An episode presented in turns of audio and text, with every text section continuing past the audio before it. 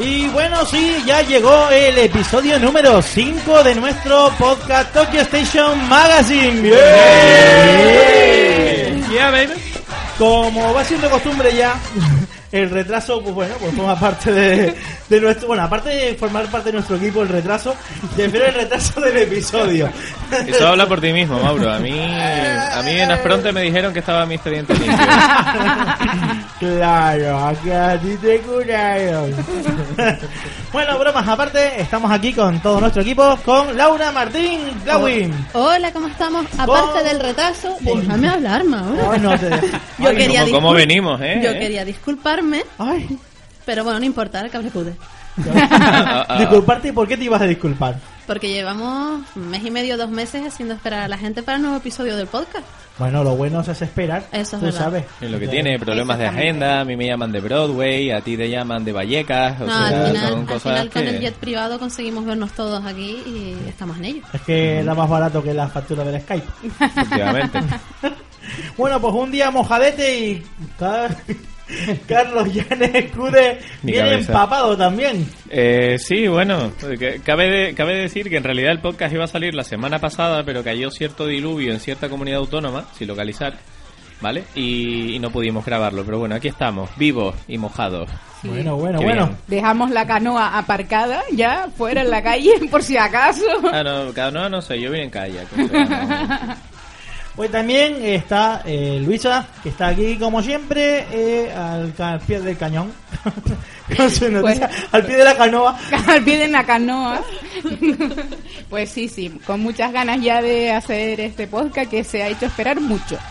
Y también, como no, Pedro, que no ha faltado a su cita con el podcast, pero sí ha faltado a su cita con la escatología. ¡Qué fuerte! Hoy no va a hablar de cosas raras, va a hablar de cosas normales. ¿Esto qué es, Pedro? A ver, no engañes a los oyentes. Bueno, vamos por una vez que... El breve es el breve y las noticias son las noticias. Pero, o sea, vamos a ver, no ¿cómo, que, estés cómo que yo hablo de confundiendo. escatología? Hablo de eh, anécdotas variopintas. Sí, sí, sí, sí. Sobre Japón y su cultura. Así, así haces que parezca para todas las edades. Ciervos mutantes, asesinatos extraños, eh, Canguros. canguros, Lo normal. asesinos. Es parte de la idiosincrasia, ¿qué pasa? Bueno, pues una vez presentado nuestro equipo, pues le metemos mano al asunto y vamos allá con los breves.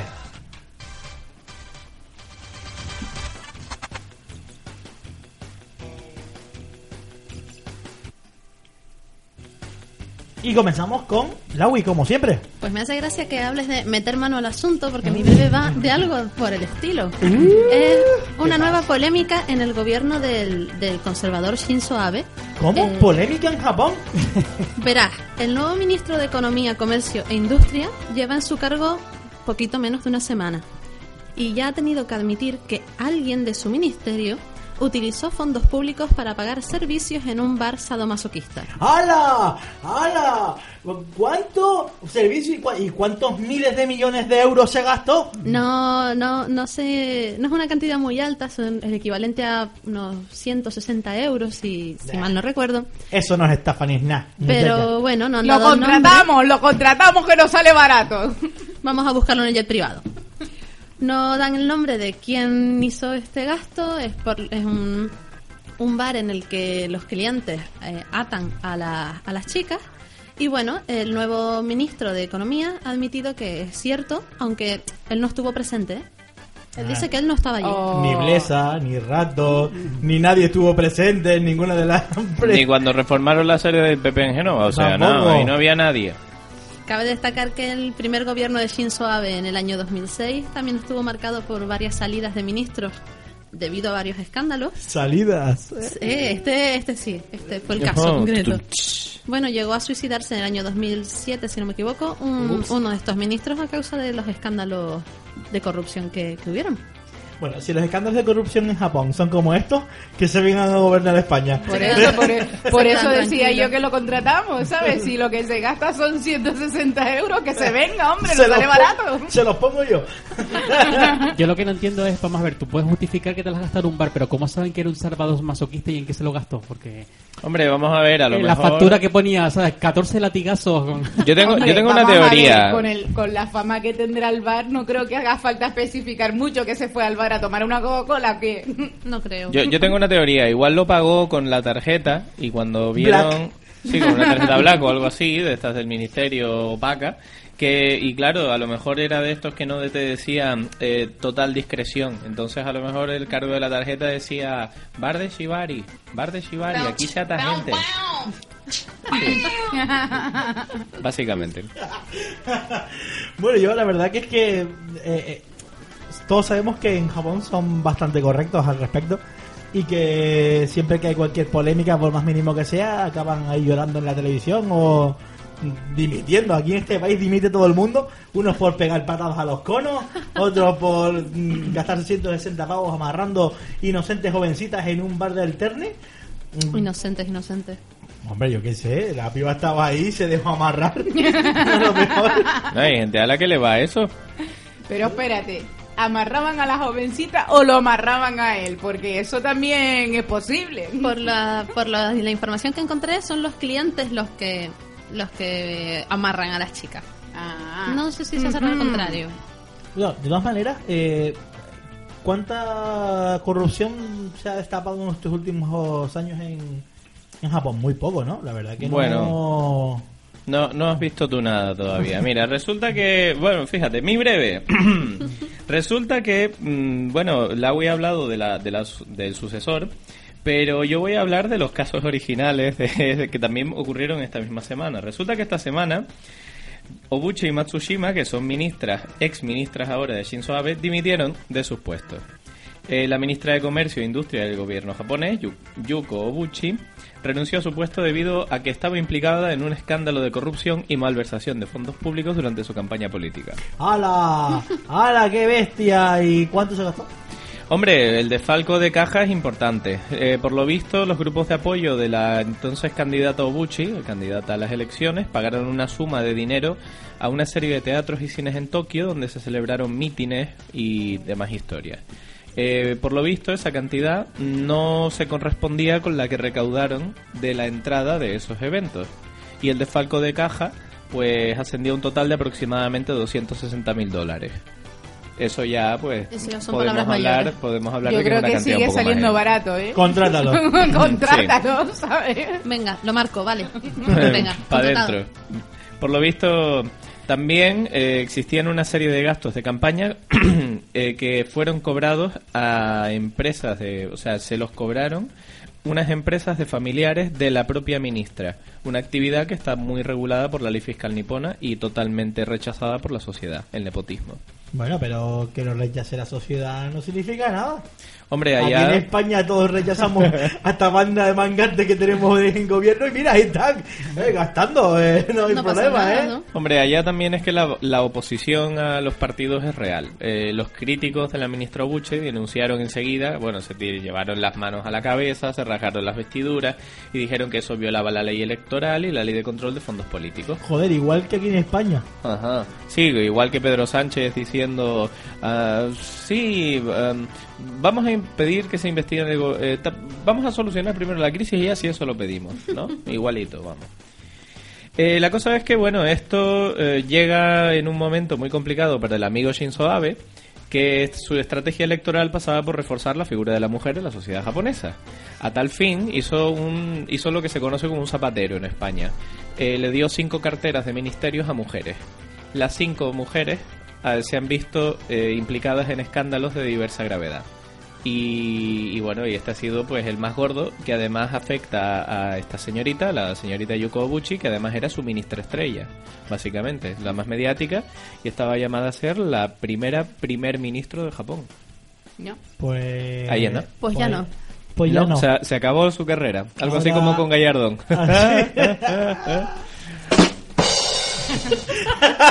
Sí, No sé, básicamente. básicamente. Bueno, yo la verdad que es que estas cosas ya mm, sorprenden, ¿no? Yo creo que es que como han escuchado tanto rollo de aquí en España, se les va pegando a otros países ya. Ay, qué mal, qué mal, qué mal. Porque la verdad que tanta noticia de corrupción, además que allí todo eso se- solucionaba súper guay, en plan, hey, este es un corrupto, córtale las manos, ¿sabes? Lo normal, ¿sabes? Sí, pues imagínate si son estrictos con eso. Te cuento algo gracioso y ya termino. Eh, ¿A que no sabes por qué dimitió Midori Matsushima, la, la homóloga de Gallardón en, en Japón? No, no lo sé. ministra de Justicia, pues porque también en campaña, eh, bueno, es por lo visto un personaje muy controvertido, siempre lleva una prenda de rojo, hace lo que le da la gana, se salta el código de vestimenta y demás historias en instituciones, pero por lo visto en campaña eh, gastó fondos públicos en, cre- en eh, casi digo craftear, cuidado con el cuidado con el friquismo, en fabricar y en distribuir una serie de abanicos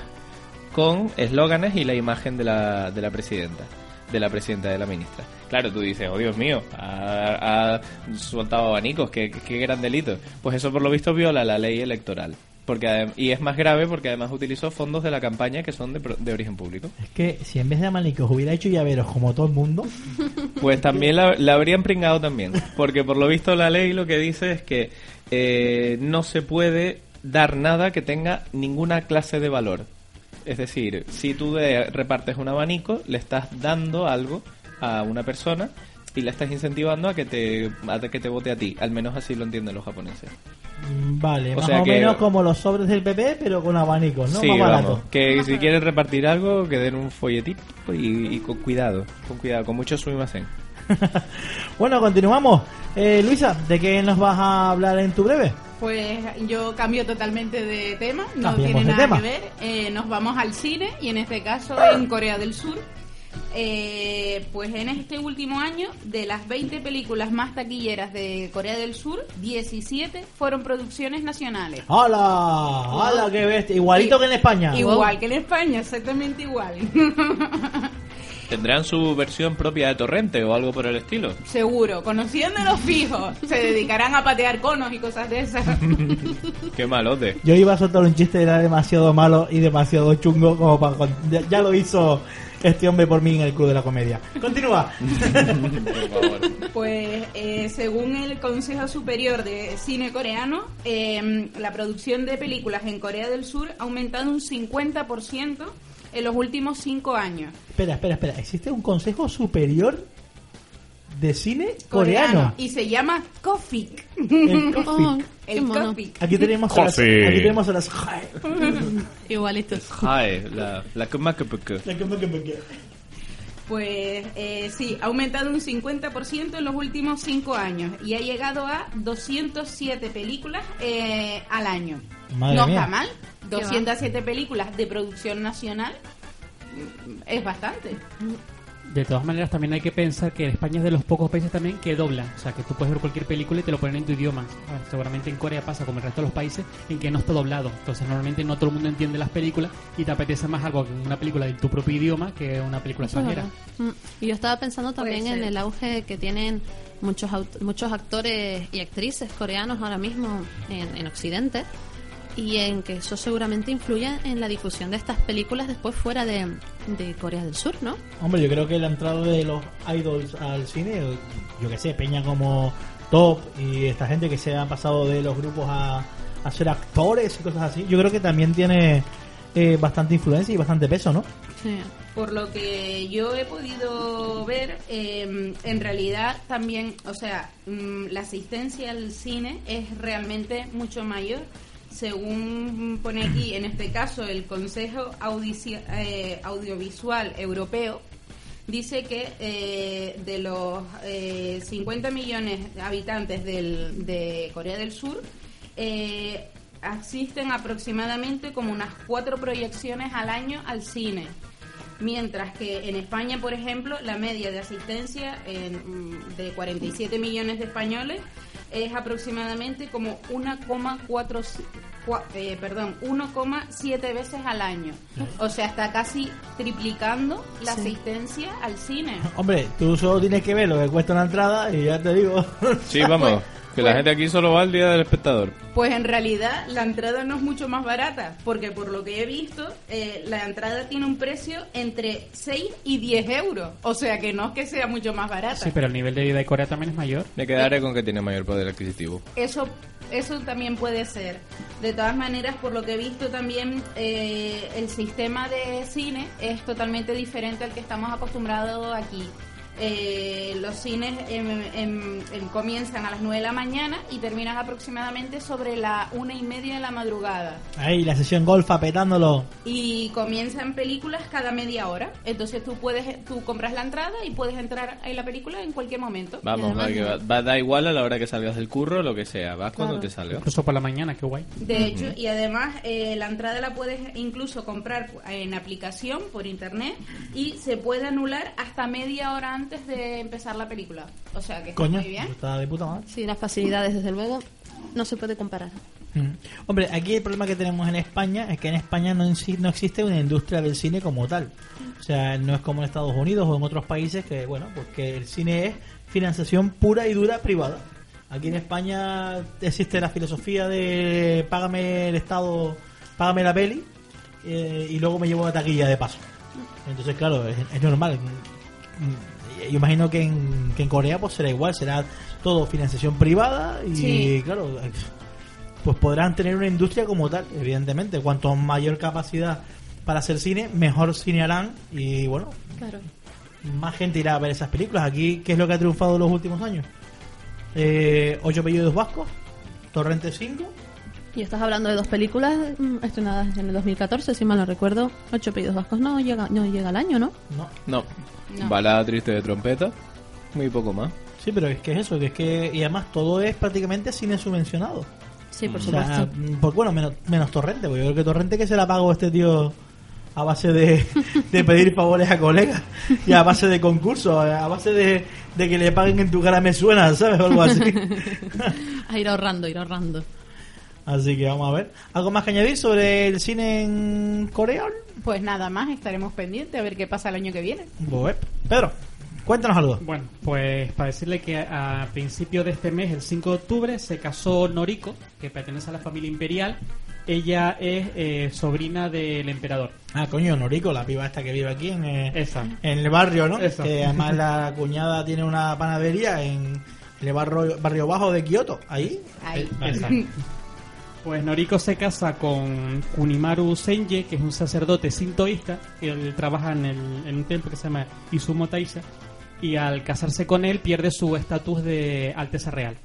Eh, desde la ley que se aprobó en 1947, si te casas con un plebeyo pierdes los derechos eh, reales y ya no puedes representar a la familia imperial. Que es lo mismo que le pasó a su prima, a Sayako Kuruda, la que es hija de Akito y Michiko, los emperadores. Claro, los pibes todo aquí de... Ella también se casó con un plebeyo y perdió todos los, los derechos, ya no podía representar a la familia real. De todas maneras, lo que me parece muy eh, coherente.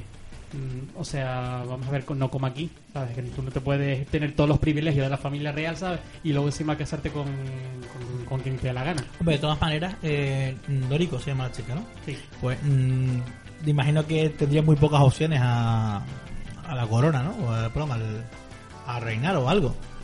Pero no es por reinar, es por el tratamiento de Alteza Real y por representarlo. Luego tú tienes que, ella tiene que al representar a la familia real, tiene unos determinados actos que tienes que ir, ¿sabes? Y representas a la familia real. Yo soy Aparte la viva, sueldo que recibes, vamos, claro. y paso un kilo. Qué formal todo, vamos, igual que la monarquía española también. Exacto, sí. Hombre, Aquí tienes todos los privilegios, ¿sabes? Y ninguno de los inconvenientes. No, te y casas no con solamente eso, sino teniendo en cuenta eh, cómo son en Japón a la- eh, en el tema de la monarquía y, y las mujeres, o sea, todo- todos hemos visto ya y hemos hablado en otras ocasiones de, de cómo se trata eh, a las mujeres dentro de, de la nobleza japonesa, o sea, mm, prácticamente son floreros, con lo cual ¿Realmente alguien opina que se, o sea, piensa que ser emperatriz no? Pero bueno, parte de la familia real japonesa sea un privilegio, porque yo creo que es más una putada que otra cosa. Posiblemente la chica ha tomado la decisión que, que más feliz la vaya a hacer. Sin conocerla, no, no sé hasta qué punto pues tendrá relevancia en los medios de comunicación, a lo mejor la prensa del corazón, ese tipo de, de medios, pero seguramente pueda llevar una vida más normal, más más tranquila de la que seguramente haya llevado hasta ahora y encima habiéndose casado con alguien pues que se entiende que es un matrimonio por amor. Hombre, que coste que ella y la prima, por ejemplo, estudiaron lo que les dio la gana. No, no que se dedicaran ni pasaran por las Fuerzas Armadas, ni... Bueno, porque la, la prima ya hizo, creo que era filología, no sé si era filología inglesa o francesa, y luego hizo una tesis sobre el mirlo, el ruiseñor o un pájaro, no sé qué, se, se publicó. O sea, que han hecho lo que quieren luego se han casado con la que querido. Bien. Y la otra persona- también ha hecho su carrera, ¿sabes? Que no es. Luego, aparte, que tiene sus eventos que tiene que asistir y hacerlos. Y ahora ya se ha librado de ellos, vamos. Bueno, pues mira, Pues y- sí. hombre, los monjes sintoístas, yo qué sé, tienen que ser buena peña, ¿no? Yo vi una vez un documental en el que decían que habían monjes sintoístas que adoraban el pepino. un tío que adora el pepino tiene que ser buena gente, ¿no? En serio. Tenemos a Laura Chanante fuera de España. Bueno, pues nada, nada más que añadir sobre esta jovencita que ha abandonado la monarquía o la, sea empera- feliz. la emperatriría. o Que le, como que le va- sea. que- que le vaya bonito y que vaya por la sombrita. pues nada, pues entonces continuamos y comenzamos con las secciones.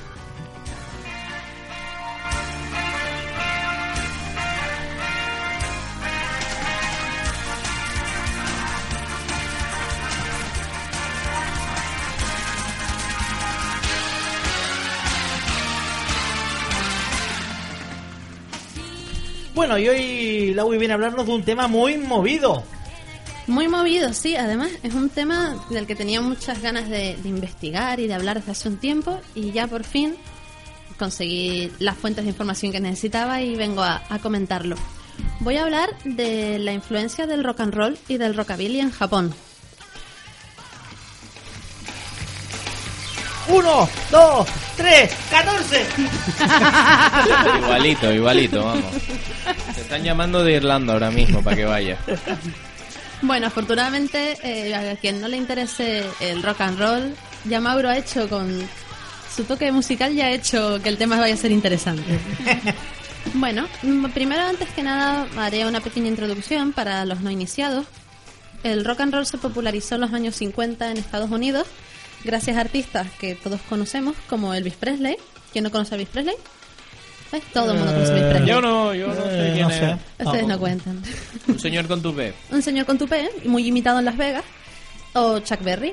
Y el rockabilly, que se considera un subgénero del rock and roll, pues surgió en la misma década y a veces la línea entre lo que se considera rockabilly y lo que no dentro del rock and roll es, es delgada. Es un, fue un género que en su momento despertó tantas pasiones como detractores. Todos hemos visto alguna vez imágenes de los jóvenes de la época volviéndose locos y los padres rechazando esa, ese movimiento de caderas de Elvis Presley. Pues lo mismo ocurrió en Japón. Eh, ya en 1955, la actriz y cantante Chiemi Eri versionó el famoso Rock Around the Clock que Bill Haley había grabado solo un año antes en Estados Unidos.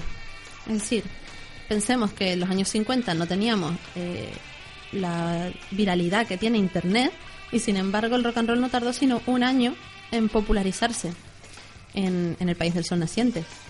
Era una época en la que Japón se estaba recuperando todavía de la Segunda Guerra Mundial, del- de las bombas atómicas, y aunque la presencia, aunque la ocupación americana ya había finalizado, seguían teniendo mucha presencia estadounidense. Eh, los jóvenes japoneses de la época querían sentirse modernos, querían sentirse occidentales, rechazaban mm, pues las ideas tradicionales que les habían enseñado en casa. Así que, bueno, son factores que, que, ayudaron a que el rock and roll se eh, surgiera en, en Japón bastante rápido. Dos de los músicos de rockabilly japoneses más populares en la época fueron Masaki Hirao y Keijiro Yamashita. Muchos hacían versiones de canciones ya populares en Estados Unidos, a veces en inglés, a veces traducidas al español y a veces canciones propias, las menos. Yo imagino que, bueno, que durante este, esto hablamos de los años 50, ¿no? Estamos en los años 50, sí. Ahí imagino que los americanos mm, estarían por allí eh, todavía, ¿no? Por esa Mm. zona. Imagino que los propios soldados escucharían rock y tal. Y bueno, pues sería una, una de las formas más rápidas de las que, eh, digamos, que este grupo de gente pues se, se empapó, ¿no? De esta música o de esta cultura rockabilly. Sí, efectivamente, fue una de las cosas que lo impulsó. Muchos jóvenes japoneses buscaban eh, parecerse a esos soldados americanos porque eran más, más guays, más, eran una, una novedad, eran más modernos. Entonces imitaban y pues encontraban cosas que genuinamente les gustaban. En 1958, para que te hagas a la idea, eh, la promotora y cazatalentos Misa Watanabe alquiló el teatro Nichigeki, que tenía capacidad para 2.000 personas, para organizar un festival dedicado al rock and roll. Estamos hablando del año 58. No, y me sorprende que sea una mujer ¿Sí? la promotora de eventos. Sí, era la, la hija de un de otro promotor de promotor de eventos de la época, o sea, heredado, le venía en la sangre a la, a la mujer. Pues organizó un festival dedicado al rock and roll que duró una semana de duración y que lo petó. Fue todo un éxito entre los jóvenes. Amito, ¿eh? Eso es un comentario profesional. Que Lo lo, petó. petó. Bueno, estamos hablando de música. Ya sabemos que en la Sí, sí. radio respecto a la música se permiten muchas cosas. Se peta. Pues bueno, fue tan brutal el éxito que tuvo. Este festival fue llamado Western, Western Carnival, que mm, las leyes acabaron por prohibir que se emitiera música rock and roll en la radio. Muchos jóvenes habían dejado de estudiar para unirse a la que llamaban Rockabilly Soku, que eran las bandas juveniles, los greasers eh, americanos. Vos, estás ahí con las chupas de los Tibers ahí. Total, total. Entonces, pues, Un estereotipo que, por cierto, mm, pienso que todavía perdura hasta la hasta el día de hoy, porque es algo que vemos reflejado en los animes de los típicos animes de instituto. El, el- los, los puncarras, los Los malotes, malotes. los malotes, por ejemplo, mira, sin ir más lejos, en Slam Dunk, eh, que ya hablé de este manga en su momento, todos los pibes tenían un aspecto de pandilleros rockeros trasnochados de los 50 que te cagas. A tu pelados todos. A ahí. exacto, todos con tupé y, y cuando no llevaban el uniforme de la escuela llevaban chupas de cuero. Es decir, Sí, de hecho, una, una de los mangas más populares de Ayasawa, el protagonista, tiene totalmente ese look. O sea, total, totalmente. Encaja, encaja en este perfil. De hecho, por lo que he dicho a, la, a Yasawa, ¿no? O sea, ella pensó que Nana, el grupo al principio iba a ser rockabilly, ¿te Eso acuerdas? es verdad, Y en el último verdad. momento lo cambió a punk. Al punk. Mm. Pues, bueno, veníamos en que después de la locura que fue este festival, eh, se prohibió el rock and roll en la radio. Y por supuesto, la difusión, el tuvo un bajón, perdió popularidad, hasta que en 1978, estamos hablando 20 años después, se creó el Club Tokyo Rockabilly. Esto es eh, lo que a mí más me llama la atención de este, de este tema al, al investigarlo. Y es que se creó en el año 78, pero sigue, sigue en activo. A partir de esa fecha, cada fin de semana, los miembros de este club se reúnen en el parque Yoyogi, cerca de Harajuku, para bailar y revivir la esencia de los años 50. Eh, Yo he visto algo de eso. De- hay eh, muchos- eh, hay muchos muchos vídeos. y la verdad que es súper Sí. curioso. Son un espectáculo porque mm, los bailes y la estética que llevan, de chaquetas de cuero, tupés, los vestidos con mucho volumen y muy coloridos para las chicas, los tatuajes, eh, los nombres de sus bandas en las chupas de cuero, pues llaman muchísimo, muchísimo la atención. Además, no se ocupan por, por esconderse, es decir, ocupan grandes, grandes espacios en el parque para tener sitio para ellos organizar sus bailes y inevitablemente llaman la atención. Pues gracias a esto, eh, a los años 80 volvió, volvió a crearse muchas bandas de rock and roll, como los Hillbilly Bobs a los que estamos escuchando, Magic o The Cools. Y fue un Tenemos un pequeño poquito auge. de los High Billy Bob, sí.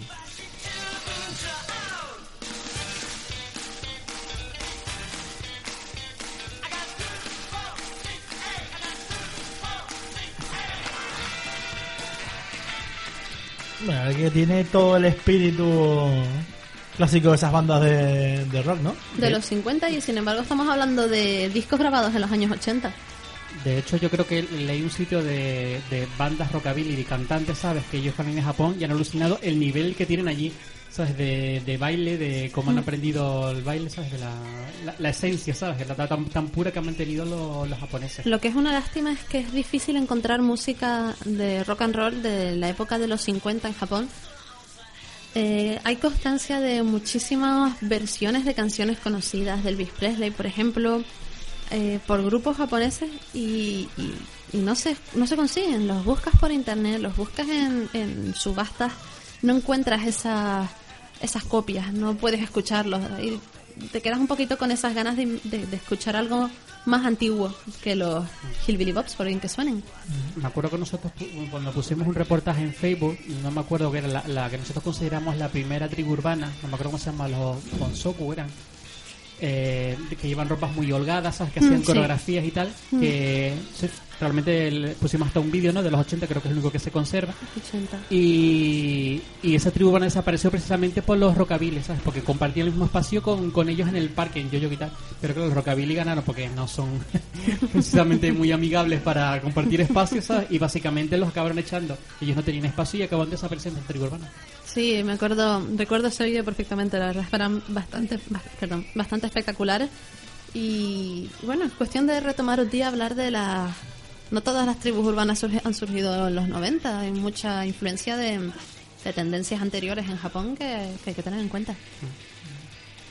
Bueno, ¿alguien quiere añadir algo más sobre estas tribus urbanas rocabilescas? Creo que no. Esto lo tomaré como un no. No. Ha sido todo muy ilustrativo. Bueno, pues, Cude, ¿tú de qué nos vas a hablar? bueno, pues vamos a ver. Para los que no se hayan dado cuenta, me gusta mucho comer. Eh, no. Bueno, para... Dos temporadas creo que han sido suficientes. A ver. A ver, espérate un segundo. Este efecto de sonido me lo hago yo. A ver, un momentito. Gracias. A ver.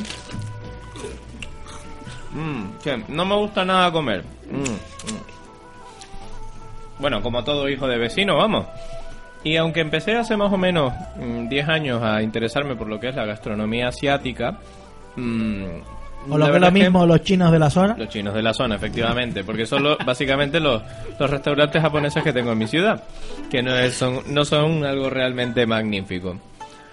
Algunos hay, pero la verdad es que es caro de cojones.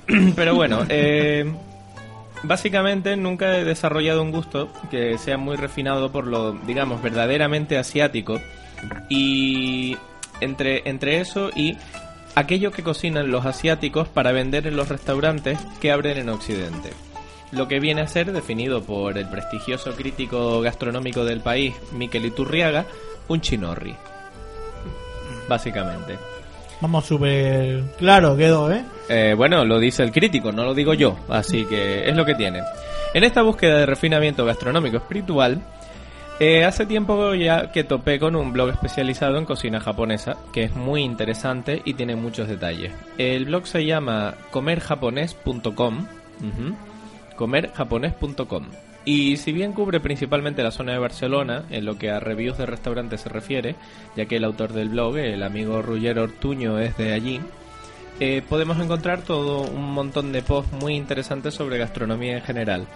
Aprovecho esto para decir, eh, una entrada que encontré en el blog muy interesante es que si en España te intentan vender bistec de Kobe, de, de, mm, carne de Kobe básicamente, eh, te están mintiendo, porque no se puede importar a España todavía, ¿vale?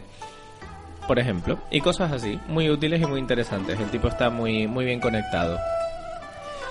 Pues fijándome en estos posts, hoy quería compartir con vosotros una serie de directrices, eh, como, como la ley de los piratas, unas pequeñas directrices, ¿vale? Para saber identificar un restaurante japonés auténtico de uno de baratillo o regentado por no japoneses, y cómo hacer lo mismo, pero con un restaurante chino. Hombre, si se llama restaurante chino Casa Chano, algo falla. Así, Pues, hay dudas. pues igual no, igual no, y ya llegaré a eso.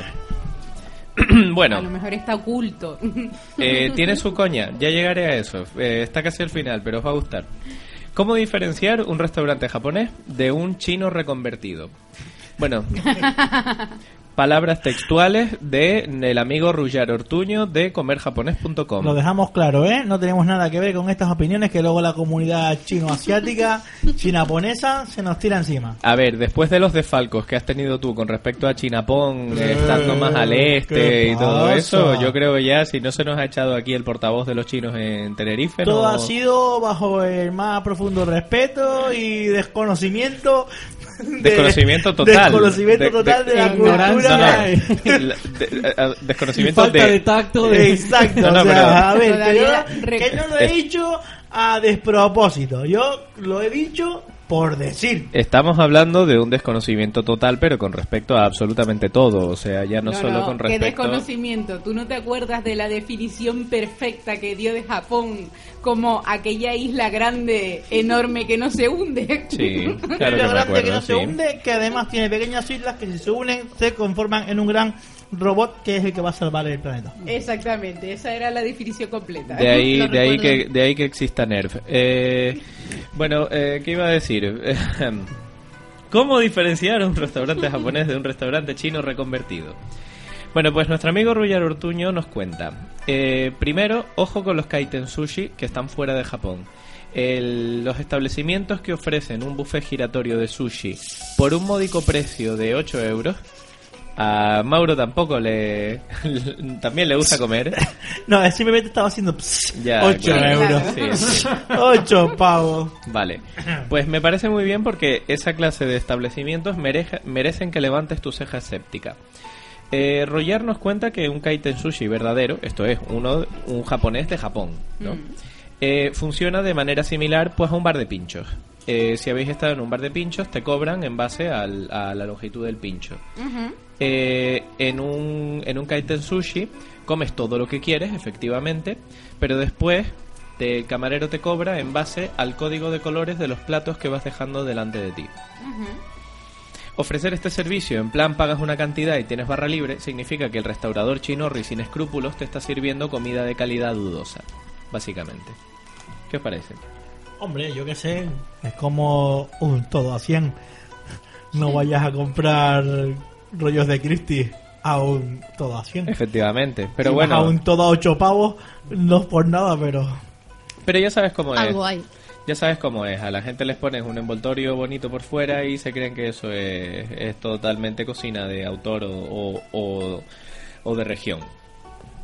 Hablando del envoltorio externo. Punto 2. La ostentación del local. Como muchos ya sabrán, los japoneses optan por el minimalismo y por la auste- la austeridad a la hora de decorar sus casas, sus negocios, todo. Líneas sencillas, nada de ornamentos innecesarios y demás historias. Eh, esto es importante porque todos los indicadores visuales son muy útiles a la hora de identificar un chino reconvertido.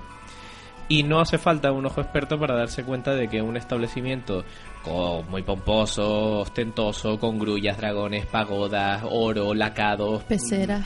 peceras, Eh, historias. eh, eh, que son los que molan. Y el gato saludándote a la puerta. Y el gato, el gato de la suerte saludándote a la puerta, sí. Pues es algo más bien propio de otras culturas asiáticas, así que al loro.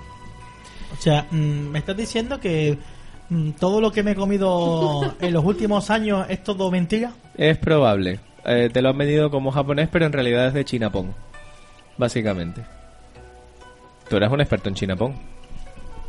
¿Pero estaba bueno o no estaba bueno? ¿Estaba rico? Estaba barato. Era barato.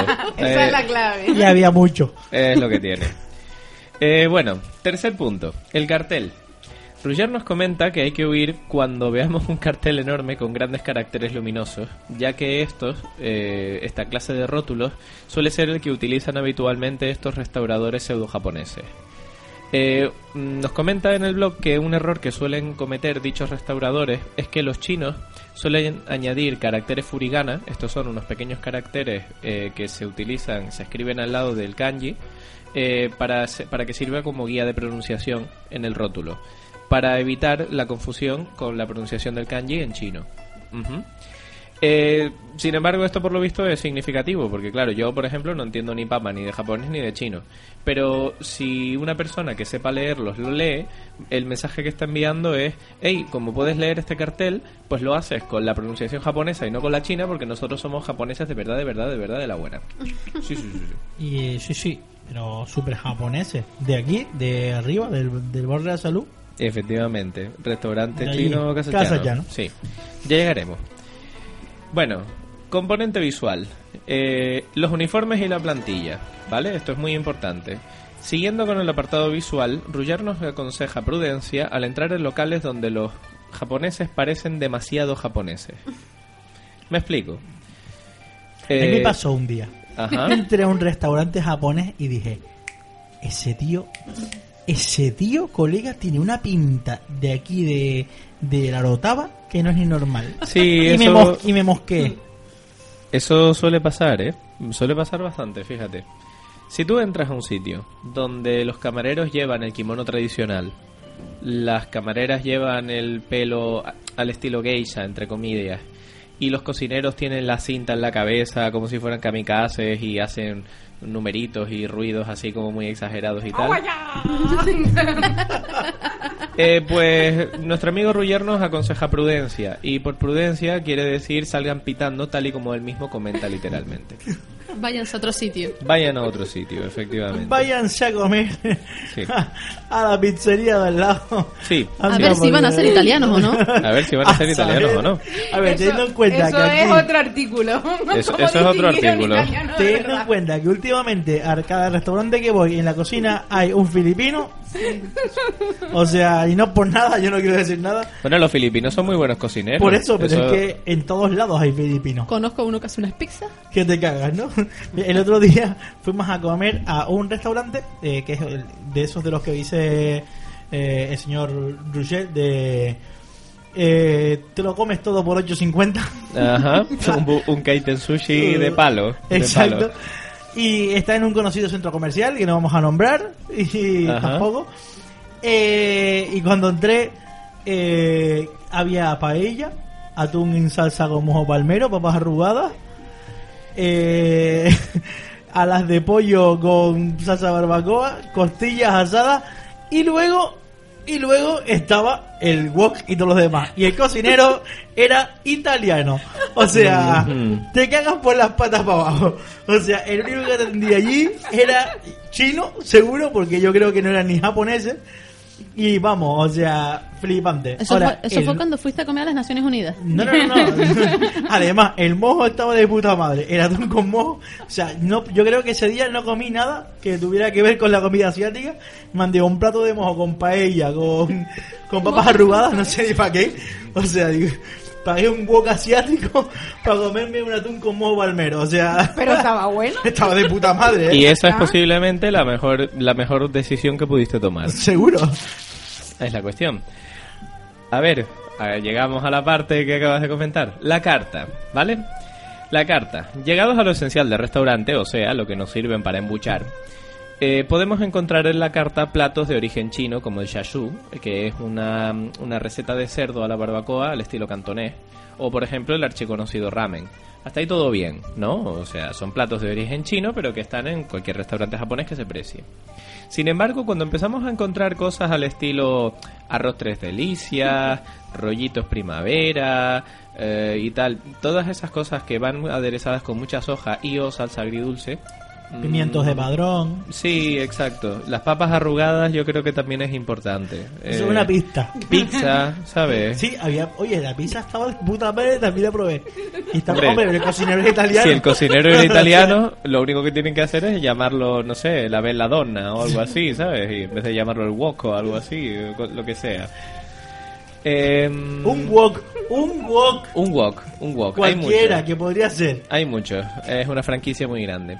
¿Por dónde iba? Eh, hablando de la carta, el hecho de que la carta sea permutable también es para, pues, para tirarse de los pelos. Eh, una permutación es una combinación de muchos diferentes elementos sin que se repita ninguna combinación dos veces. Esto es, seguro que a todos nos suena oír esta clase de combinaciones de un plato con un ingrediente o diferentes ingredientes. Me explico. Vas a un restaurante chino y encuentras en la carta arroz con pollo, arroz con cerdo, arroz con ternera, arroz tres delicias, arroz con verdura, arroz con todo, ¿no? Ay, Dios mío. ¿Qué, qué, qué Bigote a a Rosé. Bigote a Rosé. Tenías que decirlo porque si no reventaba Hostia, era el, era el chiste, tío, me lo habían puesto a huevo. mi cabeza. Estoy intentando hacer una sección un poquito seria por una vez y, y, y- y- Pues y decide, útil. Cude, cude, decide después- porque... Después de tu artículo de Godzilla y el sonido de... No ha podido. Pero si era magnífico. Eh, fue muy fue muy currado. Bueno, como iba diciendo, carta permutable. Arroz con pollo, arroz con cerdo, con verduras, etcétera, etcétera, etcétera. Igual con los tallarines, tallarines con pollo, tallarines solos con verduras, etcétera. Y así, con el pollo, con la ternera y con todo lo permutable de la carta. Una vez más, y en su infinita sabiduría, nuestro amigo Rugger nos aconseja salir por patas. y ya por último, con respecto a los japoneses, aunque esto ya requiere un cierto conocimiento, tampoco es necesario ser un premio Nobel, eh, hay que fijarse en la ortografía de la carta. Me explico.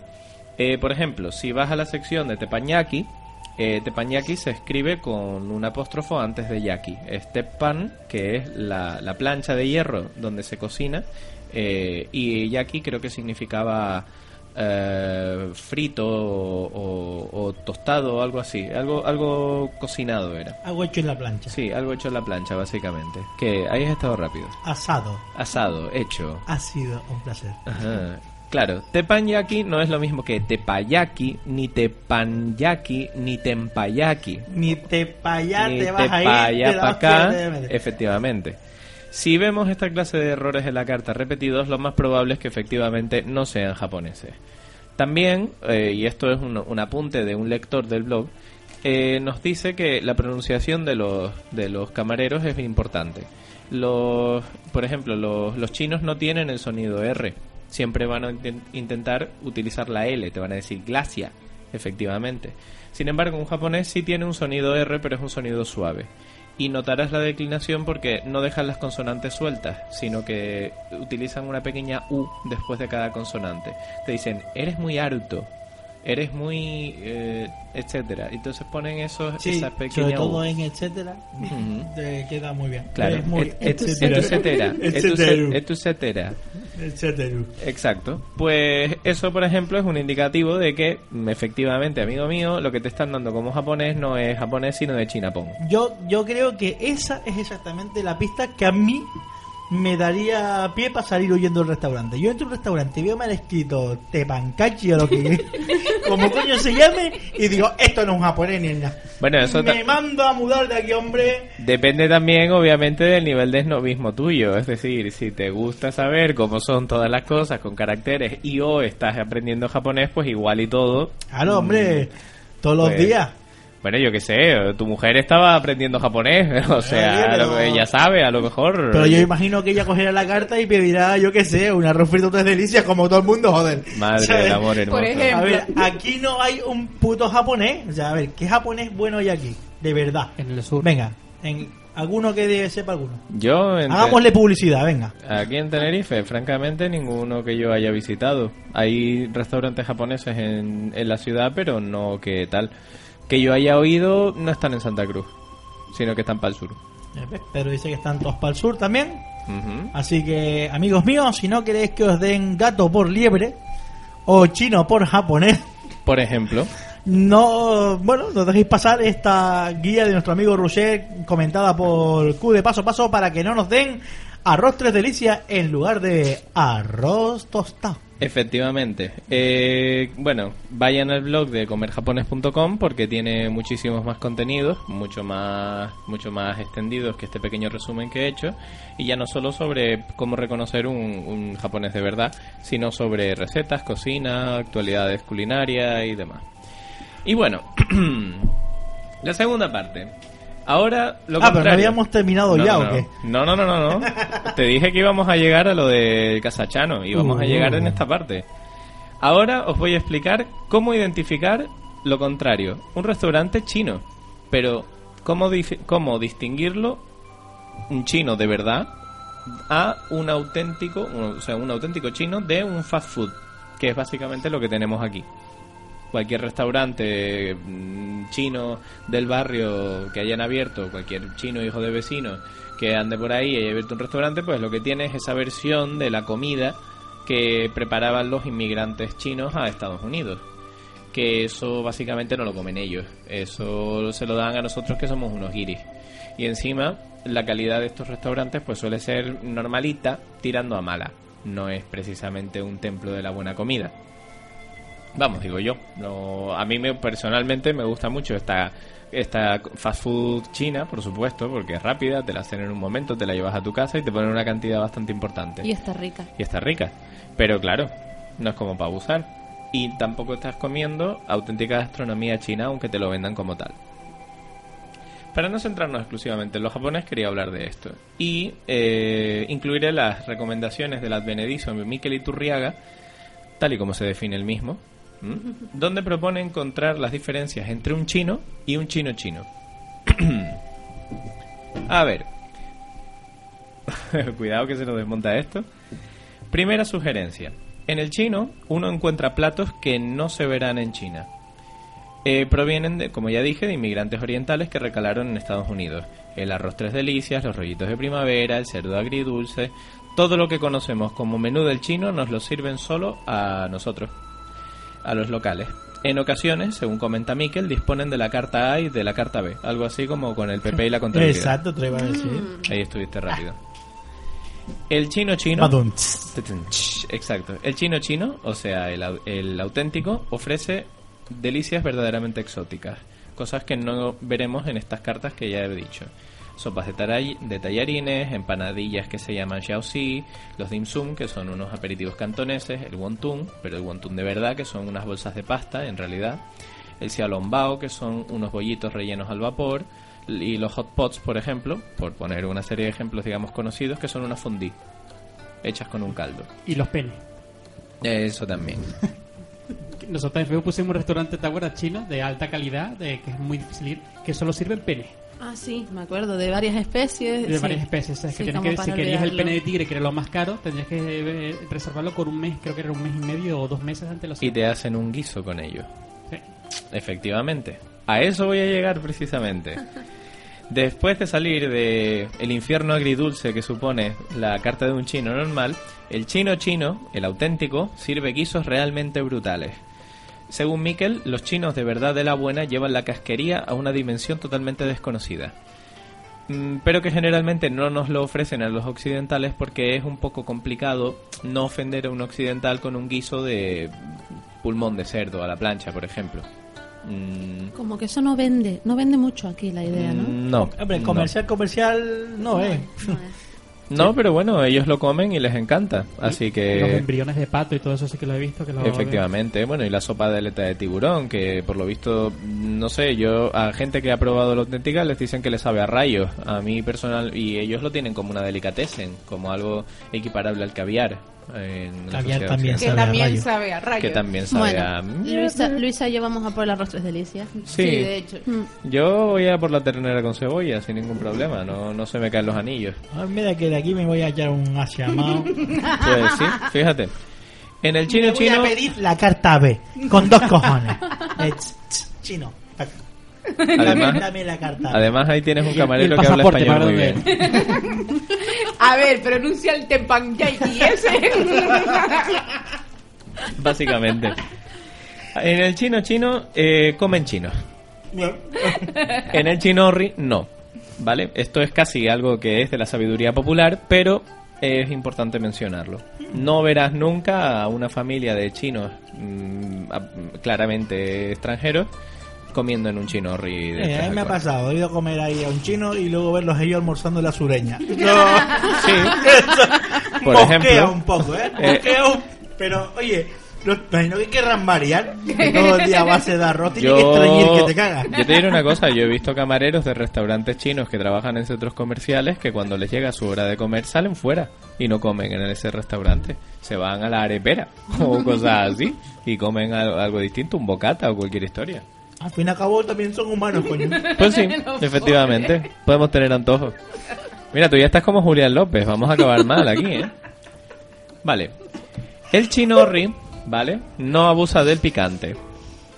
Sin embargo, como te encuentres en un auténtico y los dueños sean del sur, Mikel nos cuenta que las bocas van a arder como Sichuan. O sea, va a ser un infierno. De hecho. Efectivamente, les gusta mucho, mucho, mucho la comida con especias picantes, especialmente a la gente del sur. La cocina, la cocina sureña de China, por lo visto, sí, les gusta muy fuerte porque tiene influencias de la India, muy fuertes. Bueno, eh, sexto punto. Los camareros del chino a secas saben español. Eh, mientras que en un chino auténtico, como mucho, hay una sola persona que chapurre el idioma, Mikel comenta que es habitual que se equivoquen con las comandas, pero que hay esta parte de la gracia. Séptimo, por si no nos habíamos dado cuenta, la decoración de un chino es espantosa, realmente horrible. Como ya dije en la parte anterior, los chinos son un templo dorado con réplicas de pagodas, dragones, peceras con carpas, lacados, parafernalia de todo tipo, el Buda, eh, las grullas, vamos, ¿Las peceras? las peceras, eh, efectivamente. Los Yo peces no de las peceras. Responde otra vez. Sí, El gato de la mano. el gato de la mano, exacto. Pues, sin embargo, la decoración de un chino auténtico es aún peor, porque lleva estucos venecianos, sillas de plástico, cuadros así medio postmodernos que a lo mejor no pegan ni con cola. con el Comprados sitio. en un chino. Comprados en un de chino. cualquier manera. que de cualquier manera. Y, y claro, lo que nos cuenta Miquel es que básicamente entraríamos a un sitio de estos porque alguien nos lo ha recomendado. El típico sitio que cogemos y decimos, oh Dios mío, aquí no entro ni de coña. Pues sí. o es- sea, si la decoración es demasiado buena, es que el chino no es auténtico. Huye. Exacto. Huye. Es un, exacto. Si la decoración es esa elaborada, pomposa y que intenta dar esa imagen de ostentosidad, eso es un chinorri, clarísimo. Y ahora, atentos. Los nombres de los chinos son altamente reconocibles, de los auténticos. Nombres como por ejemplo Buda Feliz, Gran Familia, Gran Muralla, Pagoda de Oro, todo lo que lleva feliz, ¿vale? Feni. Fénix, eh, todos esos, todas esas cosillas eh, son pues un indicativo de, de un chinorri, ¿vale? Un chino auténtico tendrá o bien su nombre en chino, a secas, no sabremos ni siquiera traducirlo porque el letrero estará en chino, Será, vamos al, al chino de allá. Palito, Al- al palito, dibujito. exacto, Al lo- chino que está en la esquina. exacto, Que no la o incluso el nombre estará en español, heredado del negocio anterior, como el famoso restaurante Don Pepe o el Mari Carmen de Alicante, O el chino casachano. O el chino castellano. o el chino casachano. Ojo, aquí es más enrevesado todavía. Hay un restaurante en Santa Cruz que hacen comida canaria y los regentes son chinos. Toma ya. Y esta que te caga. Están en todas partes. Y ya, como último, el chino es barato y la comida es entre mala y regular. El auténtico chino también es barato, pero comes como un emperador de la dinastía Ming o algo parecido. Si no has huido como la Kaori esta, ¿no? la esa. Norico. Norico esa. Yo qué sé. Kaori. Eran tres sílabas. Yo qué igual. sé. Alguna te la acerté. La K, creo La que K. fue. Recordando otra noticia que habíamos puesto en Facebook, que recordamos a todos que vayan a ver, eh, el primer restaurante japonés que se abrió en España fue en Las Palmas. Es verdad, es verdad, en Gran Canaria. Curioso. Curioso dato. Los canariones comían japonés antes que nosotros. Pero era auténtico. Ajá. Yo no he entrado en ninguno nunca. Los propietarios eran de Las Palmas, me parece, pero el cocinero sí era japonés. Sí, sí, pero era japonés, japonés del norte o del sur. Habrá que preguntárselo a Ruller. Bueno, pues seguimos con Luisa, que nos vas a hablar de qué. Pues yo voy a hablar del bailoteo en Japón. Oh, el bailoteo, el Uh. bailoteo, el bailoteo. Cambiemos de música. ¡Yeah! Después de tanta comida hay que bajarlo, ¿eh? Claro. Y bueno, ¿qué nos vas a hablar del bailoteo?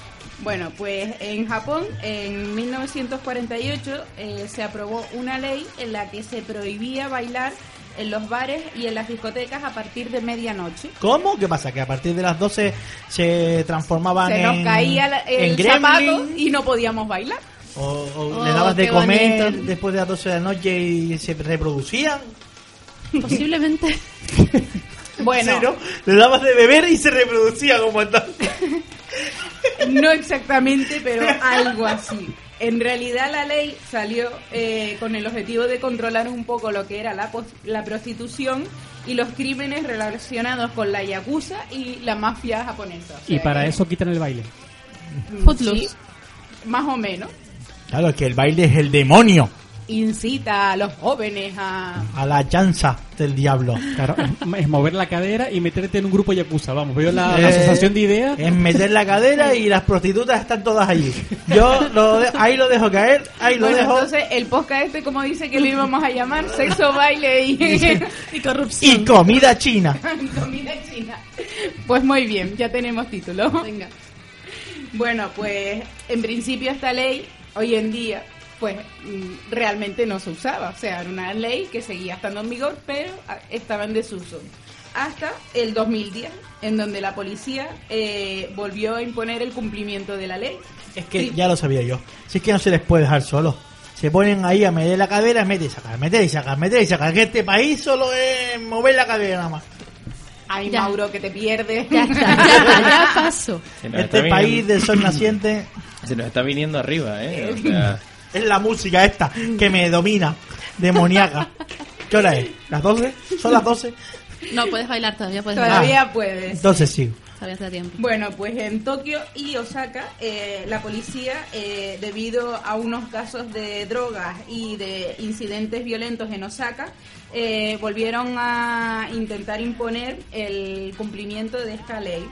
Eh, especialmente en Osaka hubieron unos incidentes mm, graves en la en el barrio de, lo que eran habitualmente donde solían ir los turistas, especialmente sobre todo americanos y demás y hubieron hasta dos muertos.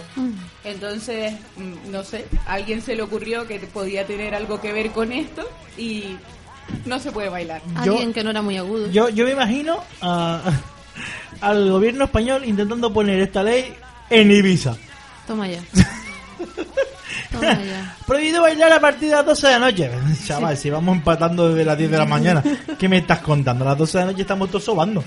¿Sabes? Eso es temprano. Las 12 es temprano, tío. A esa hora no, ni No siquiera me. Vamos, no, me No he he- puesto ni los rulos. No he, desa- no he desayunado aún a las 12 de la noche. Imagínate.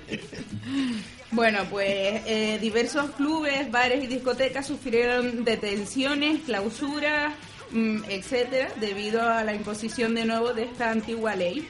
Eh, muchos bares tuvieron que instalar carteles de prohibido bailar, que si miras en internet hay 800.000 versiones diferentes, es decir, no había uno que fuera un modelo, sino cada uno ponía el dibujo que le daba la gana.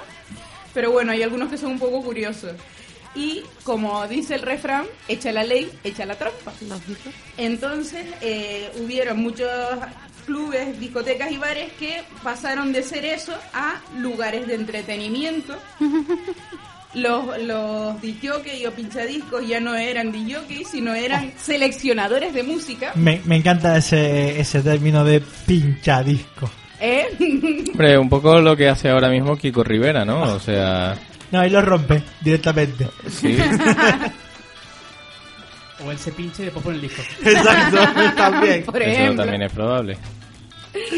Eh, bueno, pues debido, digamos que a- al malestar que ha causado todo esto, se han recaudado eh, más de 200.000 firmas para la derogación de esta ley y eh, han- la han pasado al Parlamento y se ha creado, eh, mm, digamos, un comité especial eh, formado por diputados del Partido Liberal Demócrata, que es el que está en el poder, y eh, 60 letrados independientes que están trabajando en una propuesta legislativa eh, que contempla eh, dar lo que son licencias a determinados bares, discotecas, etcétera, pues para que puedan poner música y demás hasta las 6 de la mañana. Espera, espera, espera, espera. Partido Liberal Demócrata. Pero no puedes bailar. Que ese es el que está en el gobierno. Sí, Liberal Demócrata. sí, En Japón. sí. Vale. Bueno, diferentes, Ya lo conce- entendió. No, no, no, no, no lo tenía claro, ¿sabes? diferentes conceptos En un pueden tener sitio diferentes significados en- donde- dependiendo de la cultura, no Claro, sé. Donde te prohíben bailar, muy liberal y demócrata. No. Hombre, en Japón realmente lo que hay es derecha y ultraderecha. Tampoco es que haya muchas opciones. Ah, bueno, entonces Elige. estoy más tranquilo. Pero lo entiendes mejor. Sí, sí. Lo que dice Cude, ¿sabes? El concepto de liberal que en cada país es distinto. O sea, Ya, y, y el PP también es de centro y esas cosas, o sea, que se por eso. Ay, ay, las y ellos son los que han destapado lo de las tarjetas opacas. Sí. Sí, Bueno. sí, todo. Volviendo otra vez a Japón y alejándonos de España, eh, la verdad es que buscando un poco de información sobre esto, he visto que Japón en realidad casi no tiene nada que envidiar a Ibiza, ¿eh? que la ponen por las nubes. Eh, principalmente la zona un poco más eh, para salir de marcha y tal son las Roppongi Hills, que eh, es donde se encuentran las discotecas más grandes, que tienen varios pisos incluso de, mm, y tienen una capacidad de hasta 1.500 personas. Eh, también tienen muchas veces eh, música por zonas, de determinada zona pues tienen una determinada música y puedes pasar de una a otra dentro de la misma discoteca. Algunas incluso ponen salsa, cosa que me llamó mucho la atención. Sería divertido eso de ver un japonés bailando salsa. Los habrán que bailan bien y otros que no tanto. ¿Cómo aquí? También, Y los habrán que directamente eh, irán a mirar. por ejemplo. ¿Cómo aquí? Me encanta ese apunto del Awi, como aquí. A darse, a, a agarrar el cubata con una mano y a darse golpes en el pecho con la otra, básicamente. Por Ya, ejemplo. yo creo que hemos comentado un millón de veces el de la discoteca esta de las pibas que, que se llaman reggaetón, ¿verdad? Ah, sí. Sí. es verdad. Pues ya está, como lo hemos Lo comentado, hemos comentado un millón montón de veces. pues no lo volvemos a- Venga, Sí. vuélvelo a contar, anda, por si hay alguien que no lo ha oído. Bien. bueno, pues resulta que en Japón hay un local en el que dos eh, jovenzuelas eh, se dedicaron a aprender bailes haitianos de reggae, reggaetón para allá, para los países donde se originó este casto baile. Entonces se vinieron a Japón y montaron una discoteca en el que ellas pues enseñaban a sus compañeras a bailar eh, para atraer a los hombres a la discoteca. Y así, bueno, pues hacer una discoteca de éxito. ¿Y qué pasó? Nada. Los hombres tenían demasiada vergüenza para ver a estas señoritas moviendo eh, Sus cosas. sus cosas reggaetoneras. Y eh, al final se convirtió en una discoteca academia donde enseñaban a otras pibas hacer lo mismo. Así que, eh, bueno, si eso pasa en España, la de cachetadas aquí para entrar a la discoteca, siete porteros en la puerta. ¡eh! Y puedes poner el precio que quieras a la entrada. Exacto. Y estamos hablando de esos, de esos bailes. Mírate ahora con el twerking. Sí, colega, chulo. El twerking tiene que ser. El otro día había uno de un gato brutal. Un gato haciendo twerking. Sí, es brutal. Yo ya lo sé. Hay gente que no debería tener acceso a internet. De hecho. Bueno, después siempre ni- a un micro. Los vídeos más absurdos. Prosigue, por favor, Luisa. Bueno, pues eh, en principio digamos que estas discotecas eh, extendieron lo que era su- eh, la hora en la que estaban abiertas. eh, porque por lo visto el metro eh, se suspende por la noche y no, no funciona hasta más o menos las cinco y media de la mañana. Entonces, por eso era por lo que ellas cerraban a las seis, que ya se supone que el metro y los trenes y demás pues ya están en funcionamiento. Algo que me llamó bastante la atención. Vamos, de after ahí toda la noche, party hard, tunga, tunga, tunga. Con la excusa del metro. Por eso decía el rollo de lo divisa, en plan... Sí. Lo que no entiendo, por ejemplo, ¿eso afecta, por ejemplo, yo que sé, un karaoke? Por ejemplo, ¿puedes cantar pero no bailar? ¿O cómo es la...? Supongo, la prohibición es de bailar exclusivamente. O sea, si Ahí, canta... Yo te meten dos joyas ahí. Estás cantando. "Ay, sí", de repente te traen. I'm so happy. Y te hacen, Se acabó el rollo. fuera que no te muevas, hombre. Que cante. ahí. Cachetadito. ca- Ay. Ahí Y está las. No, plataformas además- de DDR las desconectan? ¿O- Exacto. Por ejemplo, a partir de las 12 no funciona. Es un... ¡pum! Qué fuerte me parece. Sí, eh, bueno, pues otra zona en la que puedes salir de marcha si vas a Tokio es Shibuya. Eh, es una zona en donde suelen haber muchas tiendas de discos, de instrumentos, ropa, etcétera. Y eh, también hay muchos locales con música y demás, lo que pasa que son más pequeños de los que habíamos visto en los Roppongi Hills, sino son locales que cada uno pues se especializa en un tipo de música diferente. También es habitual allí que puedes encontrar locales que, que para escuchar jazz y cosas de este tipo que a lo mejor en, en la zona anterior pues no podías escuchar. Eh, después hay otra zona que es que mi japonés, como siempre digo, es horroroso, o sea que Eh, no, no será- escuchen la pronunciación porque no es auténtica ni mucho menos. No será como el mío que está. es hecho- algo así como Nishi Asabu, que no sé cómo se pronuncia, pero se escribe así, eh, que está cien- cerca de Roppongi y es una zona que es conocida porque hay una discoteca allí. O sea, la zona es conocida porque existe exclusivamente una discoteca que se llama Yellow y que por lo visto es lo más de lo más. O sea, hay gente que va de Estados Unidos a Yellow a pasar una noche. Ah, bueno. Yo he visto fotos del Yellow, sí. eso- Sí, creo que los disjockeys se dan tortazos por pinchar allí, o sea... ¿No fue ahí donde fue Lady Gaga toda friki? Cuando estuvo su periplo por Japón. Creo es que muy sí, posible. Pues supongo, sí. Un negocio de éxito. Tan exclusiva ahí. El estudio 54 de Japón, colega. De hecho, me acuerdo que Paris Hilton cuando cumplió los 18 años, uno de los sitios donde le celebraron su cumpleaños, porque celebró como cinco veces el cumpleaños, fue en Japón y es muy posible que haya sido en Yellow. Pues seguramente. Ahora me ha dado curiosidad, estoy buscando las fotos que comentaba Pedro. Mm, ¿Quién fue la que fue a Japón y le dijeron que no volviera más? Ay, mi madre. Que la lió parda también. Fue hace poco. Eh, la Hannah Montana, ¿no? Sí, Miley la Cyrus. Miley Cyrus, sí, que la lió, pero pardísima la tipa también. Y la otra, la que grabó el vídeo este, en plan, la Abril Leviña, la que grabó el vídeo este, Eh, era de- Kawaii. Kawaii ese, esta tipa. También le dijeron que por favor no pisaran Japón más si les hacía el honorable favor. Básicamente. En fin, yo, yo creo que se pasaron un poco, porque Con la verdad es que el sí. vídeo tampoco es para tanto, o sea... No, pero yo creo que fue más, no fue tanto por el vídeo, sino por cómo se comportaron allá. Ah, bueno, eso ya no sé, pero el, el vídeo es verdad que es- cae en todos los tópicos Todo. Pero es que yo creo, yo creo que es normal, o sea, en realidad si viene un americano a España, que es lo que ponen siempre en las películas y tal, los toros que terminan estando en Euskadi, y, y, o sea, en- perdón, en Sevilla y Los cosas así, Sanfermines y, también. ¿sabes? Y- O todos juntos, los Sanfermines, la, la Semana Santa y todo ahí. en todo junto, Todo un junto. rebumbia ahí que no se sabe muy bien lo que es, pues en Japón pues pasará una cosa así, hacen un cóctel molotov y eso es Japón. Nosotros una vez en el Facebook pusimos la canción de Mecano, la de Japón, de los Ah, que no sí. se lo han visto. Y esa sí que es topicazo que te cagas tanto la letra como el vídeo, eso deberían de verlo. Sí, además es el tópico del Japón que se tenía en los 80, o sea, de Sí, las fábricas, del kimono, de la tradición del metro, o sea, todas esas historias. Estos españoles no tienen ni idea. Por eso nos metemos en los en los restaurantes chinos Chinorris. japoneses. En los chinorri. No puede ser. Ajá. Y le tocó la hora a Pedro. Dios mío. Y, y el anuncio fue una gallina, bien. Sí. Es que sé, que esto era un rollo que echábamos de menos. Sí, sobre todo yo en la TLP. bueno, Pedro, eh, habíamos hablado de que esta vez no ibas a decir nada así escatológico ni nada. No, no.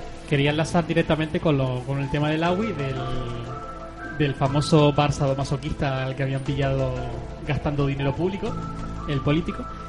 Y ahora lo que yo voy a hablar se llama el Kimbaku, que es el arte del encordamiento, aunque normalmente se le conoce más por Shibari, que es la acción de atar. Eh, básicamente aquí se le conoce, eh, lo que es en Occidente, lo único que se conoce es lo que se llama el bondage, ¿no? que es el- la técnica de atar a, entre el amo y el esclavo ¿no? en, en práctica sadomasoquista. El nudo marinero de toda la vida, vamos. El Shibari es muchísimo más refinado, eh, prácticamente se diferencia del bondage porque el bondage básicamente lo que busca es eh, inmovilizar a, a la otra persona, ¿sabes? En el, los japoneses con, bueno, con la mentalidad que tienen, eh, ellos tienen en cuenta la estética, tanto como lo, la, cómo queda la cuerda, ¿sabes? La persona que lo hace y, la, y, la, y el maestro que ata a esa persona. El famoso un triángulo que se hace, ¿no? Entre, que se llama maestro, persona atada y el espectador. Siempre se tienen en cuenta las tres personas. Y también, por supuesto, la- las energías positivas, el yin y el yang, eh, los puntos donde aprieta más, los puntos donde aprieta menos en las energías del cuerpo. Eh, es todo un arte, básicamente. Yo, y yo cuando me ato los cordones, colega, me hago hasta un lío, ¿sabes? Eh, hay una gran tradición, eh, estamos hablando de, de hace siglos.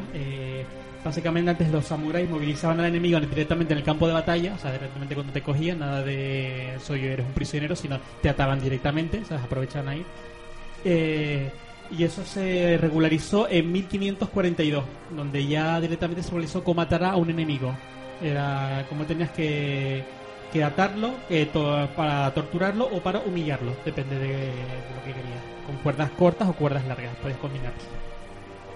A medida que avanzaba la, la era la Tokugawa, que empezó precisamente en 1542, que duró hasta 1616, eh, se fueron eliminando directamente las medidas, se fue dando un poco más de libertad a cada persona para que quería utilizar las cuerdas y en qué modelo hacerlo. Sí, lo siguiente fue ya la época Edo, que es ya la época moderna en que prácticamente des- desaparecieron los samuráis, o bueno, se prohibió el uso de espada y empezó un poco más a occidentalizarse lo que es Japón. Y a partir de ahí eh, eh, se desarrolló un arte marcial específico que se llama Obakuyutsu, cuyo objetivo es atrapar y mantener retenidos a los enemigos o criminales con cuerdas. Eh, has visto, si esto le estás un poco de libertad y te la quitan a cordazos, ¿eh? O sea, que crearon hasta un arte marcial directamente eh, enlazado a, a- a esta práctica. Eh, cada pueblo y cada familia de samurái eh, desarrolló su propia técnica. Una técnica secreta eh, que cada tenía, básicamente se veía una, con un poco de conocimiento, por la manera en que encordaba, podía saber quién lo había hecho. O sea, exactamente que de qué pueblo pertenecía o qué samurái o qué familia de samurái lo había hecho.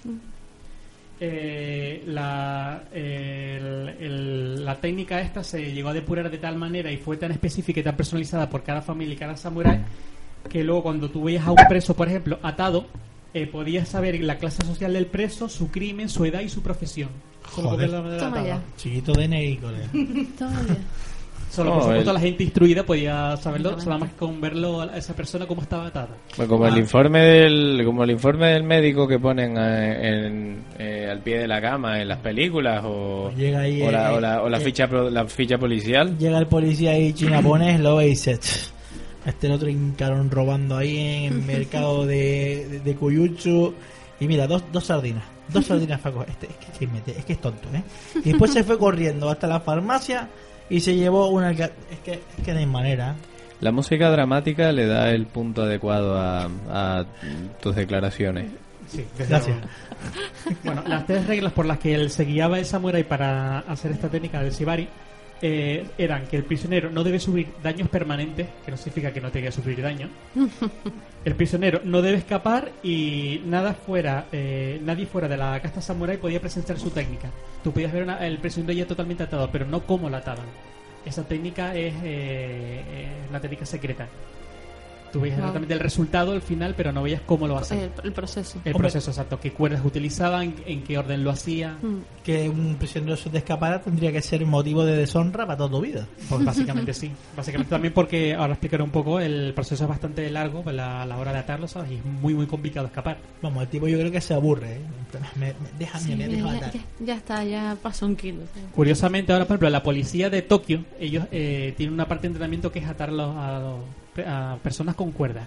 Todavía se sigue haciendo, que es- será de los samuráis. Muchos samuráis, cuando se acabó la época de Edo y se prohibieron las espadas y muchos que se quedaron sin trabajo, eh, se, se empezó, fue cuando realmente se empezó a formar la policía y muchos samuráis pasaron a ser parte de la policía. Y por tradición se, se sigue haciendo, se sigue entrenando con, con atar a personas con cuerdas. Wow. Me imagino que actualmente será algo anecdótico, ¿no? Porque ya está súper extendido ya, ya ni siquiera el uso de las esposas, sino el uso de, de unas bridas que ya vienen especiales en las que con una sola brida ama- amarras las dos manos. Sí, pero se supone que como cada país tiene su- sus técnicas, ¿sabes? se supone que por tradición todavía mantienen esa, Ese conocimiento. ese conocimiento. Hombre, como ahora todos los países, por ejemplo, yo utilizan spray de pimienta, pero no significa que, que eso sea Mm. tradicional. Claro. Pues al- como estábamos diciendo, al final de la época Edo, que es cuando empezó a especializarse toda esta técnica, eh, se empezó un poco más a, partir, a abrir al mundo occidental.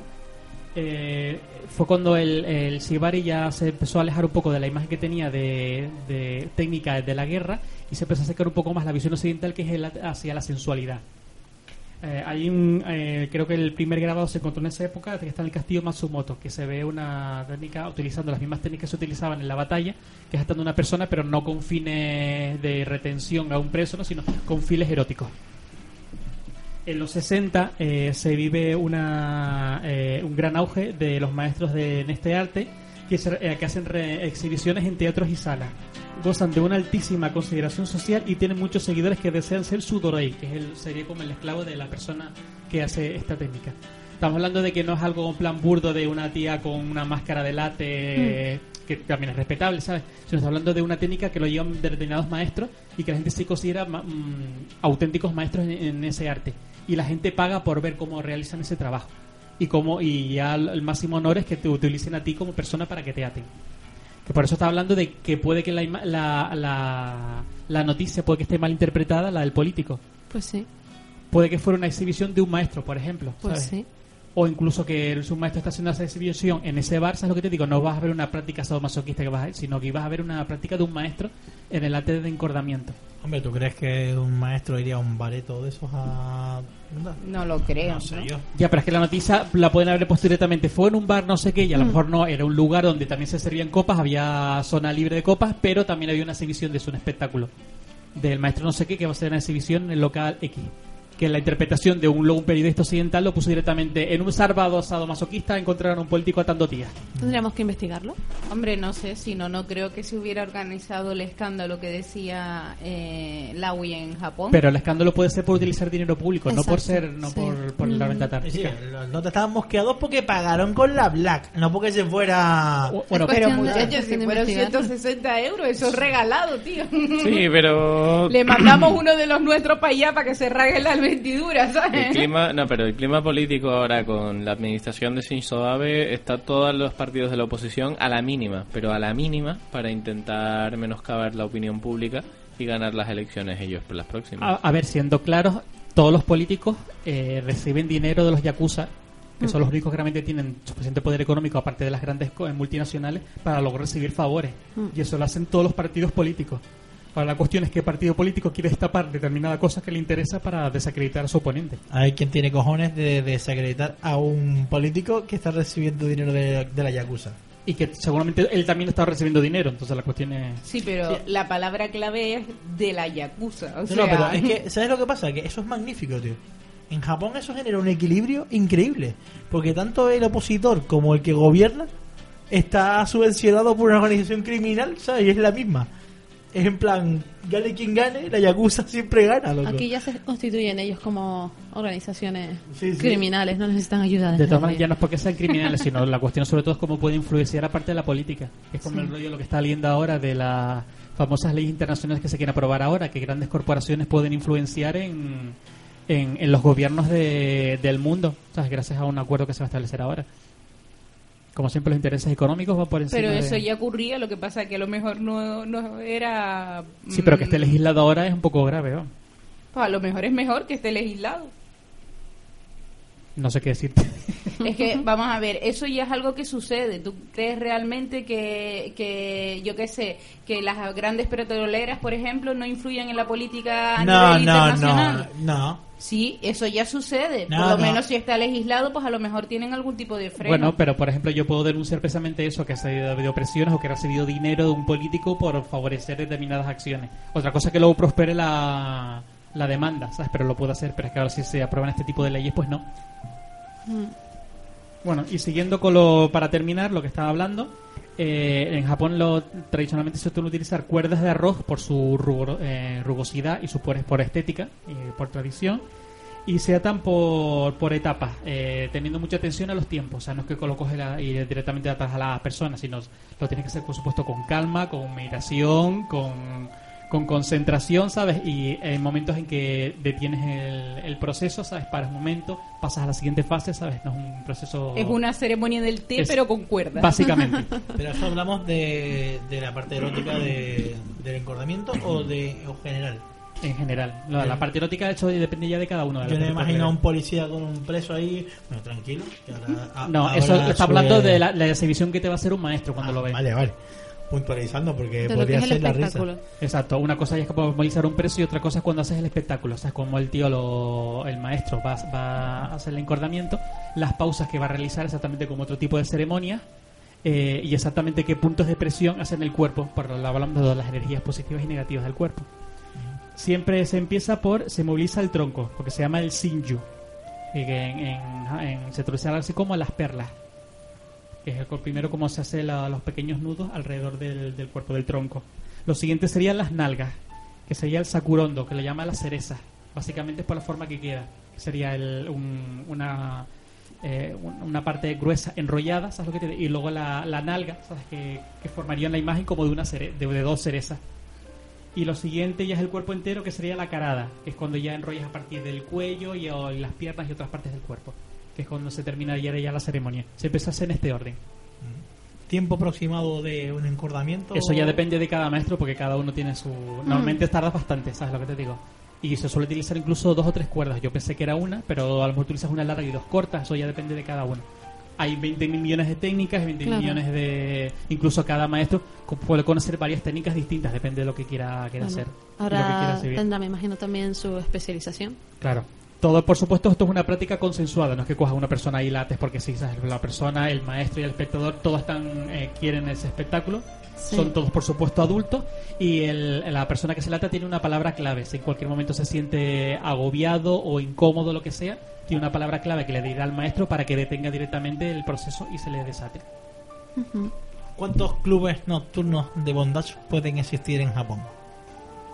Pues bastante. Yo quería hacer que estamos en un proyecto que teníamos pensado del más importante que hay en Japón. Que Mauro le pasé las fotos, ¿te acuerdas? Sí, del, del? Por ejemplo, que es parecido al Yellow, pero en, en Sadomaso. Que viene- va incluso gente del exterior. Y hay muchos. Lo que pasa es que en Japón ya no son que sea tanto, sino lo específicos que son. Y sobre todo la calidad de las instalaciones. Ya no es el típico antro de un sitio oscuro. Sino estamos hablando de un montón de habitaciones temáticas en que te puedes encontrar la habitación con una jaula, la habitación con un poto de tortura, la habitación con Hello Kitty vestida de sadomaso. Hay muchísimos temas y un montón de gente que lo practica. Que curiosamente estábamos averiguando en este tipo de locales, eh, la gente que, que va allí ya no son solo profesionales, sino gente por lo que le gusta. Eh, gente, por ejemplo, que quiere practicarlo, ¿sabes? Que trabaja allí de manera casi gratuita, ¿sabes lo que te digo? Sobre todo más para conocer gente con sus mismos gustos. Curioso. Estaba leyendo de una chica que era eh, dentista, que ya le gustaba, ¿no? Y decía que lo hacía sobre todo por eso, para conocer gente, porque le, le costaba conseguir esclavos, entonces era una manera de, de conocerlo. Como una, como una comunidad, a fin de cuentas, ¿no? Exacto. Esos locales vienen a ser puntos de encuentro. Hombre, creo que en principio donde más se da es en, creo que en Estados Unidos, que en Estados Unidos incluso hay restaurantes, sadomaso, hay, hay más variedad. Sí, pero no, no tan tradicionales, me imagino, como... No tan tradicional, claro. Me imagino que será otro tipo de, de sadomaso. En, le- en la cultura, eh, me acuerdo de cuando vimos eh, el documental aquel que dieron en Vice sobre el tema del sexo en, en Japón. Sí. Eh, cuando el, el- el protagonista del vídeo eh, quedaba con, con la Yakuza y ellos lo llevaban a una habitación con una experta en bondage. Sí, que, además lo ata. ¿Te acuerdas que lo ata y tal? Y, y de verdad que fue un espectáculo. Fíjate si ta- se acuerdan de- del, del vídeo, por ejemplo, como ella eh, está continuamente preguntando, ¿está bien? ¿Está muy tirante? ¿Te duele? Sí. ¿Sabes? No, y además, ya no solamente eso, sino eh, el hecho del proceso anterior para poder acceder a eso. Quedaba en un local específico, lo recogían, lo llevaban en una limusina con los que tintados. Primero cenaba con, con los miembros de, del clan. Eh, de hecho, le hacían la putada porque le hacían beberse un vaso de sangre de tortuga. Eh, o de serpiente, era- no, era una tortuga. tortuga. Degollaban, degollaban la tortuga y vaciaban la sangre de la tortuga en el vaso. Y luego de ahí lo llevaban, lo metían en ese coche que además no se- de dentro para afuera no se veía nada. Entraba a través de un de un garaje directamente al hotel y subía desde, la- desde el coche. En, se bajaba y había un ascensor directo a la habitación donde estaba esta señorita que, bueno, señorita que era, era una doña, ¿eh? Sí. Y Tenía su experiencia. Sí, sí, tenía sus añetes, ¿eh? No, no estamos hablando de, de una piba joven. Hombre, lo que estamos hablando que, por ejemplo, hablando de que esto es un arte, imagínate una persona, por ejemplo, un, una ama que se dedica al bondas, que además encima sepa, eh, domine el arte del Sibari, que eso debe ser muy complicado y muy caro seguramente. Claro. Porque se domina esa técnica que no es fácil ni, ni barato debe ser aprenderlo, pues eh, seguramente estará muy- ella muchísimo más cotizada. Claro. Pues bueno, pues hasta aquí eh, nuestro programa de, este mes de Tokyo Station. Nuestro penúltimo programa de la segunda temporada. Nos queda uno más de aquí a final de año que intentaremos hacerlo lo antes posible para recuperar este impasse que hemos tenido desde julio hasta ahora. Y bueno, sin más, pues despedirnos de, de todos. Eh, esta vez con una canción que mm, no tengo ni idea de cómo se llama, pero me hizo una gracia que te cagas. Se llama Chic Chic. Y eh, bueno, Ay, Dios mío, eh, la vas a poner. mo- mola un montón. Así que, sí, sin más. ¡Yeah! No se pierdan el vídeo, por favor. Busquen el Deben vídeo, ver lo vamos el a vídeo, publicar deben en, ver el vídeo, sí. en Lo nuestro pondremos en Facebook. Facebook. Lo pondremos, lo pondremos. Y bueno, pues nos despedimos con este ritmaco de Laura.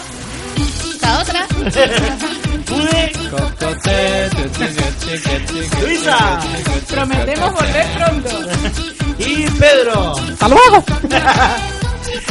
y con esta canción os dejamos.